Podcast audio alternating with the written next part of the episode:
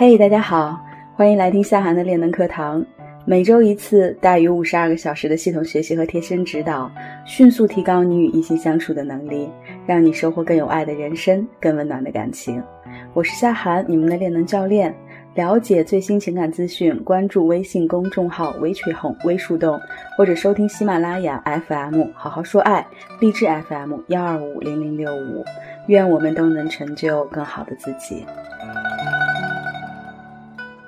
我们十月的话题都是在着重研究男人的呃三大心理冲突。上两节课呢，我们针对他们本能驱动与现实压力之间的矛盾呢。主要讲了他们在资源线上还有安全上的心理冲突。那么这节课呢，我们要讲到最后了，就是竞争线。这三大线索你全部了解之后，你就可以把它分成八类，能够快速的识别它的类型。老规矩，我们先来做一下课程回顾。咱们在上一节课讲到男性的安全冲突的时候，我特别有说明。这个是三个维度当中最重要的一个维度，也是我在与男性互动的过程当中最看重的一个维度。为什么呢？因为这个维度它常常体现了男性的一个性态度。我们从竞争线这条线索来讲一讲男人的心理冲突。我在很年轻的时候呢，听到过这样一句话：“我抱着砖就没法抱你，我放下砖就没法养你。”男人们对于未来生活的焦虑大到很多女人都无法理解的程度，就好像我们对于外貌的担忧，哪怕脸上多一点点细纹也会大惊失色，而这一切呢，在男人那里呢，也许很容易就被解读成大惊小怪。所以哈，其实就好像引发女人对于美貌的焦虑的源头是男人一样，引发男人对于未来生活的焦虑的源头也是女人。总之。男人和女人虽说是同一个物种，但绝对是两种分支，相互理解才能和谐共处。对于男人而言，他们的首要的职责就是完成雄性竞争，参与到雄性竞争，并且取得胜利。那么，只有这样呢，才能拥有更好的交配对象，产出数量和质量更优的后代，并且创造出适合后代成长的最佳环境。那么，在过去的很长一段时间里呢，男权都一直占据着主导位置，女人们成了男人们的竞品和附属品。想要娶妻生子，就必须占有更多资源或地位。可是问题来了：第一，一个不善于雄性竞争或者竞争失败的男人，他无法获得女人的仰视及专一而持久的爱慕。在古代的话，他压根儿就娶不到媳妇儿。那么，就算在今天有那么一纸婚约，他也有很大的可能性面临着被戴绿帽子的风险，他该怎么办？第二，一个过于热衷于雄性竞争的男人，即使非常的成功，因为他无法给予家庭和呃儿女更多的关注、时间和照顾。比方说，家人如果遭遇到危险的时候，他不在场呀，或者因为长期的感情的疏离，本身女人比男人更需要情感连接，这个时候呢，就会有更大的风险被其他的男人诱惑等等，到最后呢，还是会损害到自己的生殖红利，他该怎么办？本质上说，哈。男人们既有向外获取生活资源，又有向内抚育后代、照顾妻儿的本能。但凡有任何让自己的子嗣红利减少的行为，都会逐渐消失在人类繁衍进化的漫长历史里。于是呢，为了保证基因顺利传递，男人们进化出了与此相关的适应性行为。所以，竞争这条线是关于男人们的未来生活与自己的伴侣之间的关系。在三个维度里头，竞争线是最稳定的。在男人的生活中呢，不太容易因为某个女人的参与就轻易改变了。总之啦，他们的成长经历呢各有不同，每一个男人都有一个让他感到满意并且会优先考虑的择偶模板。但是请注意哈，世界上所有的男人都会不约而同的喜欢美女。好吧，言归正传，来说一说在竞争线这条线索上是如何分出这样两个维度的，就是现实主义和浪漫主义。我们先从现实主义者来说起，你们有没有遇到过这样一种男人？他对于事业呢，有着一种近乎狂热的追求的态度，与此之外的一切事物，甚至包括你，都会被习惯性的安排在后面。而且呢，他并没有说谎，他真的是在忙着开会，忙着加班，忙着出差，忙着建设与自己未来相关的一切的事情。无论目前他有没有钱，成不成功，都不影响他对事业的热情。前几天呢，陪我妈去做理疗。就听他说起呢，里面有个小伙子特别能吃苦，老家是农村的，全靠自己一个人在西安打拼。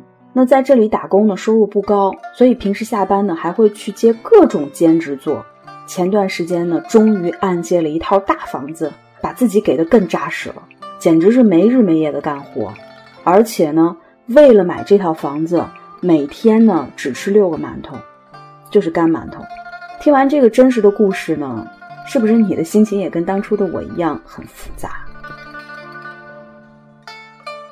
就像刚才的那个大龄剩男一样，现实主义者呢，通常都会将他们所有的精力集中在自己的学业和事业上，而且呢，他们通常都有着宏伟的职业目标和具体的人生规划，他们通常都很有想法，并且呢，如果你仔细推敲，你会发现。这些想法非常的务实、严谨、符合逻辑，并且他们也有非常迅速的执行力和行动力。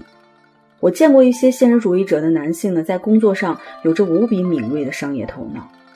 总之呢，会让人觉着十分有前景。大多数现实主义者呢，都来自于相互依存的家庭。父母从未离异，而且他们的父亲呢，在家里是比较有威望的。那么在养育价值的付出上呢，也是远远大于母亲的。而他的母亲呢，也应该是一个较贤惠、温柔的家庭主妇。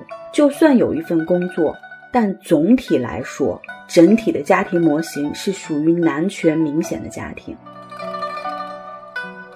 所以在这种原生家庭以及成长环境之下呢。现实主义者从小也被教导成为一个顶天立地、勇敢坚强、肯担当的男子汉形象。那么在童年的成长过程当中呢，因为哈亲自观察到了父母的相处模式，或者成年后，当他亲眼看到了那些原本普通的男人呢，因为出色的完成了雄性竞争，而在女人中间的形象一下子高大上了起来。不但呢拥有了更多的伴侣选择权，并且为后代呢也获得了更好的成长环境等等等等。我有个个案对象，她的男朋友就是一个典型的现实主义者。对方呢有自己的公司和成功的事业，但是基本上没时间陪她。从他们第一次约会开始呢，这姑娘就再没有花过自己的一分钱。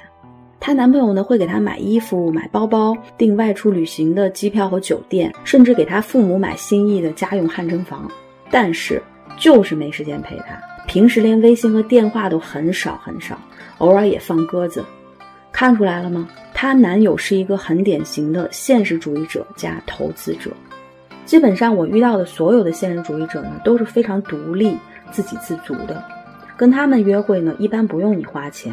但是在他们的心中啊，一直有这么一个想法，就是他们总是固执的以为自己最大的价值和对异性最多的吸引力，均来自于伴侣价值里面关于养育的那一部分。他既希望用这一部分来吸引你，又担心你只看重他这一部分。他可以要求你貌美如花，而自己却丑得理所当然；也可以根本不屑于为你提供一点点情绪价值。所以他会时刻确保自己没有把所有的专注力都放在你身上，而总是要维持自己的事业的优先权。假如啊，他是一个现实主义者加测试者的话，姑娘们，你们想想，又会发生什么情况呢？像这种男人哈，他非常的清楚，一个男人拥有极高的养育价值对于女人意味着什么。所以，即使现在他还在为前程努力中，目前没有得到很好的雄性竞争，他仍然相信，等自己成功的时候，一定会拥有比其他男人更多的伴侣选择权。如果他成功了，那么他就特别会利用自己的优势来引诱女人，并且会一直保持自己身边围绕着很多的女性，来证明他是一个成功者。很多现实主义的男性呢，都不会对于婚姻抱有过多的情感期待。那有时候婚姻对于他们而言呢，只不过就是将两个人结合在一起的一纸法律文书，或者是帮助他们获得下一个成功的跳板。总之就是跟爱情没关系。一个现实主义类型的男人，最大的标志就是他总是明白自给自足、自我强大、自我投资。不过哈，你们不要觉得现实主义的男性都很冷血哈，或者很务实、很很功利。这是因为他们非常害怕失败，非常担心因为失败会让自己变得一无所有。其实，在内心深处呢，他仍然十分渴望温情和爱。所以，只要你使用正确的策略，一样是可以得到一个热忱深情的爱侣。其实呢，在这个维度线哈，我们非常容易理解，因为它是比较表象的。OK 了，那我们来回顾一下吧。现实主义者呢，往往都有着十分宏伟的职业目标和人生规划，他们也有着非常完善的步骤，而且有很强大的行动力。他们很惧怕事业上的一事无成。现实主义者呢，专注于自己的事业提升、财富积累和社会地位的确立。现实主义者。的成长环境中，男性呢都相对于比较强势，是标准的男主外女主内的家庭模型，有时候甚至会出现男权的现象。现实主义者的经济能力一般都优于同龄人，他们实际上会比较享受去照顾爱人的感觉。现实主义者总是做两手准备，除非你能向他证明你就是那个对他事业有帮助，并且愿意帮助他的人，并且不会离开他的人。那么，我们接下来聊一聊浪漫主义者。与现实主义的男人相反的是另一种男人，就是浪漫主义者。更多干货，关注微信公众号“微树洞”，微春红。你也可以查看专辑详情来加入到树洞的练能课堂。我是练能教练夏涵，感恩有你。